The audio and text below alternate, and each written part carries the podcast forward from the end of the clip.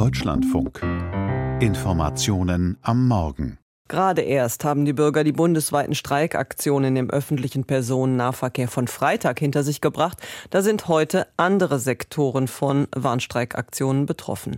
Ausstände sind heute und morgen im Gesundheitssektor oder aber bei der Müllabfuhr angekündigt. Das Beispiel Berlin wird vorne stehen, Sebastian Engelbrecht. In Berlin bleibt der Müll heute und morgen in den Tonnen.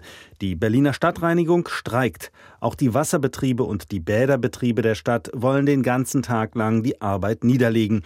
Ebenso das Studierendenwerk, die Deutsche Rentenversicherung und die Bundesagentur für Arbeit. Auch im Universitätsklinikum Charité und in den neun Kliniken des städtischen Krankenhausbetreibers Vivantes und im jüdischen Krankenhaus streiken die Beschäftigten zumindest zum Teil. Der Sprecher der Dienstleistungsgewerkschaft Verdi in Berlin, Andreas Splanemann, sagte gegenüber dem Deutschlandfunk, Es geht für Verdi nicht darum, Betriebe komplett lahmzulegen. Es geht darum, politische Signale zu setzen, jetzt in dieser Phase der Tarifauseinandersetzung.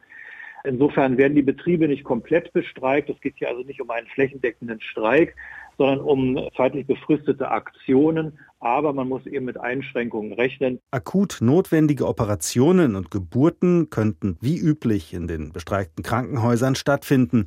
Und auch die Intensivstationen arbeiteten nach Plan, betont der Pressesprecher von Vivantes, Christoph Lang. In den Kliniken von Vivantes sind 18.000 Mitarbeiter beschäftigt. Die akute Notfallversorgung ist auf jeden Fall sichergestellt. Wir rechnen punktuell mit Arbeitsniederlegungen und werden darauf flexibel reagieren.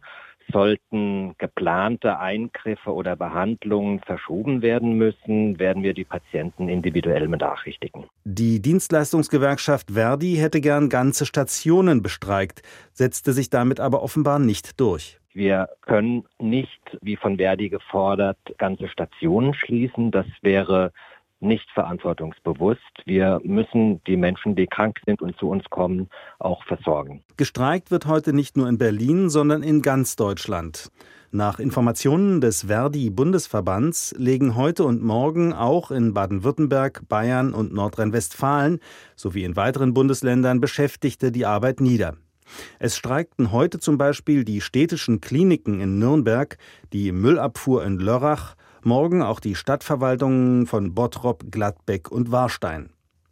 Mit den Streiks wollen die Gewerkschafter Druck auf die Arbeitgeber, also den Bund und die Kommunen, ausüben.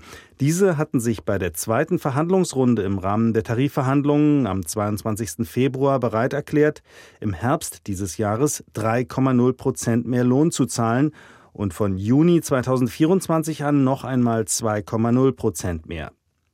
Die Gewerkschaft fordert dagegen einen Zuwachs um 10,5 Prozent, rückwirkend vom 1. Januar an.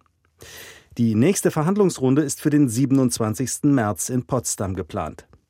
Verdi-Sprecher Splanemann hofft, dass die Arbeitgeber nach den Streiks einlenken. Wir hoffen eben, dass die Arbeitgeber nicht mit leeren Händen kommen nach Potsdam äh, Ende März, sondern ein verbessertes Angebot mitbringen und dann wird auch eine Lösung in Sicht sein. Aber im Augenblick ist da kein Licht am Ende des Tunnels zu erkennen und deswegen Warnstreiks und verschärfte Warnstreiks im gesamten Bundesgebiet. Der kommunale Arbeitgeberverband Berlin kritisierte die für heute und morgen geplanten Warnstreiks.